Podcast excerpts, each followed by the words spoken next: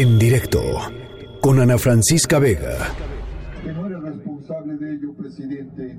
Heredaste este horror de administraciones que solo tuvieron imaginación para la violencia, la impunidad y la corrupción. Pero el hecho de que le hayas dado la espalda a la agenda de verdad, justicia y paz como prioridad de la nación, agenda, vuelvo a repetirte, a la que te comprometiste el 14 de septiembre de 2018. ¡Vendidos, mentirosos!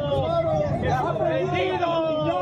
Ya no los tomen en cuenta, en el camino los pelemos más. ¡Es un honor, enfermo soplador! ¡Es un honor, enfermo soplador!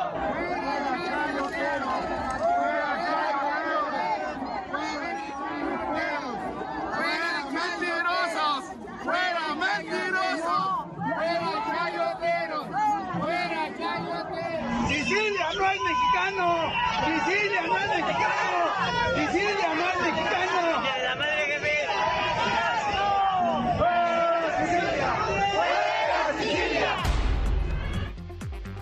Bueno, pues esto es parte de lo que de cómo fue recibida eh, la caravana por la verdad, la justicia y la paz encabezada por el activista Javier Sicilia e integrantes de la familia Levarón y varias, por supuesto, organizaciones de, eh, pues de protectoras, defensoras de los derechos humanos, defensoras de la libertad de expresión, eh, que han estado cerca de temas como desaparecidos, como libertad de expresión, como desaparición y asesinato de periodistas, en fin, víctimas, las víctimas de México, que pues marcharon desde Cuernavaca hasta el Zócalo. El presidente decidió no recibirlas. Ya sabemos, se discutió ampliamente si debía o no recibirlas. Eh, el caso es que cuando llegaron al Zócalo capitalino, pues fueron agredidas por un grupo de personas que eh, pues estaban, este, digamos, claramente simpatizantes del presidente López Obrador y de, de, la llamada Cuarta Transformación. Ahí también eh, acompañando a Javier Sicilia y a, y a, la familia Levarón y a las, y a las víctimas que, que estaban haciendo esta caminata, estaba José Antonio Guevara Bermúdez, director ejecutivo de la Comisión Mexicana de Defensa y Promoción de los Derechos Humanos. José, yo te agradezco mucho que nos regales estos minutitos. Al contrario, Ana, muchas gracias a ti por tu interés.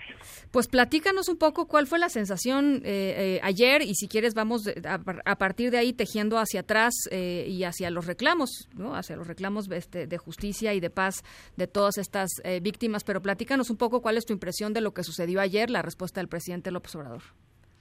Bueno, primero que nada, Ana, fue una fue una caminata muy eh, muy muy muy estimulante, eh, muy triste al mismo tiempo porque íbamos lado a lado con víctimas de la violencia de, de, los últimos 13 años en, en, este país, víctimas de violencia eh, cometida desde, desde la delincuencia organizada, pero también desde el Estado, no solo porque había personas que fueron víctimas directas de atropellos por parte de, de militares, policías eh, municipales, policías estatales, pero también de procuradurías, eh, también por la desatención que han recibido por años en la investigación de los delitos por los ministerios públicos, uh -huh. las comisiones ejecu ejecutivas de atención, de atención a víctimas y del, y del renovado eh, también eh, de la renovada Comisión Nacional de Búsqueda de Personas Desaparecidas. Entonces, eh, fue muy fue muy muy doloroso caminar a su lado pero al mismo tiempo muy estimulante ver cómo están eh, cada vez más dispuestas a salir a la calle a reclamar lo que las instituciones del Estado no han podido hacer, que es darles y cumplir con sus obligaciones en materia de justicia y de verdad uh -huh. traer a México o lograr una política que nos permita vivir en paz y no estar viviendo con miedo todos los días de que algo nos va a pasar, uh -huh. porque las instituciones de seguridad y justicia no están dando los resultados que. Uh -huh.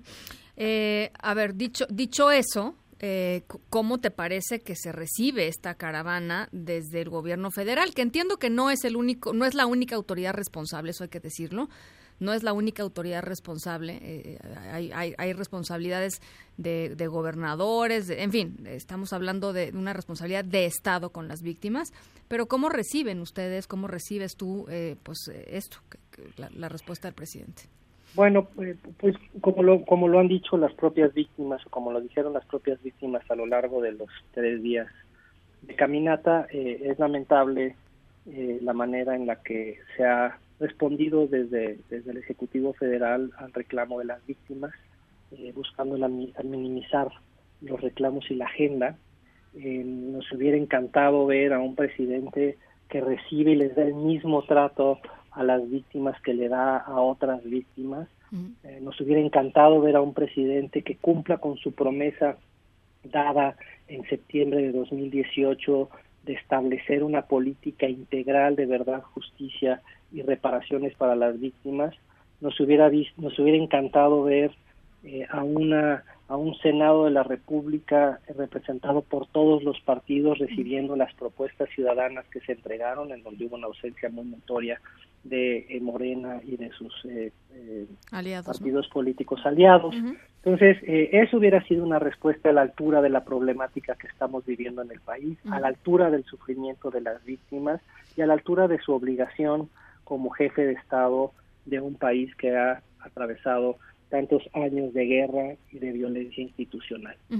Entonces, em, lo, positivo de todo esto es que la marcha logró su cometido, que es visibilizar una agenda pendiente, una agenda que este gobierno ha querido eh, em, atender de manera selectiva, con algunos casos, con algunas medidas que no necesariamente representan la totalidad de las víctimas ni la totalidad de las, del fenómeno victimológico. Eh, por ejemplo, están muy olvidados los casos en su conjunto de los asesinatos y de las ejecuciones extrajudiciales. El tema de la tortura está completamente invisibilizada de la agenda oficial.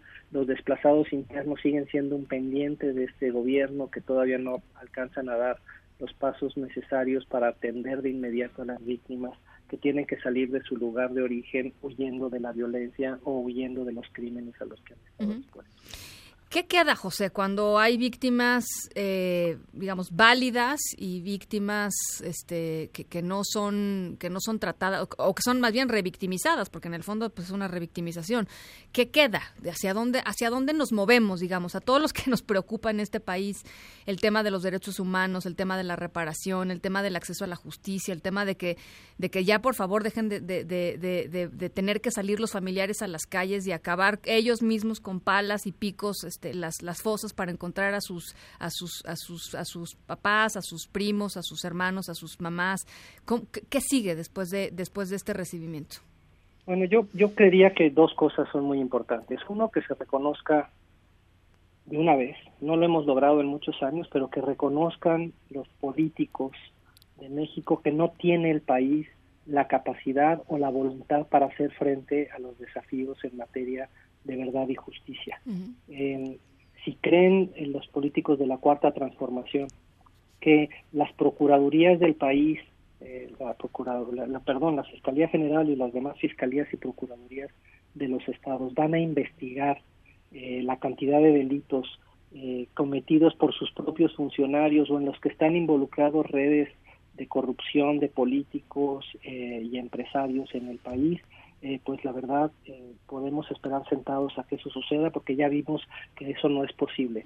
No saben cómo hacerlo y cuando pudieran tener la capacidad de hacerlo, se van a encontrar con obstáculos eh, de las redes de protección con las que cuentan. Por eso creemos que se requiere una participación internacional que blinde esas investigaciones, que le dé objetividad a los mismos y que no tengan miedo de llegar hasta sus últimas consecuencias para llevar a juicio a expresidentes, exsecretarios de Estado, funcionarios actuales del gobierno, militares de alto rango que han estado involucrados en crímenes contra la humanidad desde la guerra sucia, pero también desde la guerra contra las drogas de Felipe Calderón y sus sucesivas políticas eh, de seguridad de estos últimos sexenios. Entonces, eso por un lado, reconocimiento que no somos capaces, pedir el auxilio internacional para que se establezca este mecanismo internacional para combatir la impunidad del que habla la propuesta ciudadana que se entregó, eh, también para crear una comisión de la verdad eh, que permita conocer cuál es la dimensión de la violencia y de la crisis que se ha vivido a lo largo y ancho del país, que las víctimas tengan un espacio seguro al que se puedan acercar para, para narrar su historia, para que puedan describir cuáles fueron los hechos victimizantes y esta comisión de la verdad pueda determinar cuál fue la profundidad del daño que se ha generado, quiénes son los responsables y con eso permitir que el mecanismo a que me refería antes pueda llevar a cabo investigaciones penales para llevar a juicio y castigar a los responsables, tanto del gobierno como de las organizaciones criminales que han cometido estas atrocidades. Bien, bueno, pues José, oye, eh, una última pregunta, José. Eh, ¿Cómo viste a Javier Sicilia? ¿Cómo viste a los Levarón en términos de ánimo después de lo que pasó ayer? Pues mira, yo creo que el, ejemplo tanto de Javier como de la familia Levarón de haber estado con las eh, madres de personas desaparecidos, eh, con eh, las hermanas de, los desaparecidos, con los hijos de los desaparecidos, con, con, los deudos, los viudos, las viudas de las personas asesinadas, de los desplazados internos que marcharon eh, de Cuernavaca a México, em, sin parar de exigir justicia, sin parar de exigir verdad, haciendo un llamado a la sociedad para que abracen esta agenda, para que se abran los corazones y las mentes de los políticos, para tomarse en serio estas responsabilidades. Creo que fue ejemplar. Eh, debemos estar como sociedad muy agradecidos con Javier, eh, eh, con Javier Sicilia, los Levarón y con todas las víctimas que caminaron al, frente dando el ejemplo de entereza y de, y de y de fuerza para luchar por lo que por lo que tanto le debemos como sociedad. Bien, pues eh, te agradezco mucho, José, esta, esta mirada a lo que sucedió estos últimos días y, por supuesto, seguimos en comunicación. José Antonio Guevara, director ejecutivo de la Comisión Mexicana de Defensa y Promoción de los Derechos Humanos. Gracias, José. Gracias, Ana, y gracias a los medios de comunicación también. Yo creo que el, el, el, el, el hecho de que acompañaran la marcha con ese cuidado, que estuvieran reflejando los reclamos de las víctimas, las exigencias, eh, cada uno de los casos o muchos de los casos que ahí se, que se, ventilaron, casos nuevos, algunos de ellos, fue, fue indispensable y yo creo que eso ha permitido que esta caminata tenga el eco, el eco necesario para mover las conciencias y las mentes de los políticos en turnos que se niegan a reconocer la problemática del país. Te mando un abrazo, José. Muchas gracias, Ana. En directo con Ana Francisca Vega.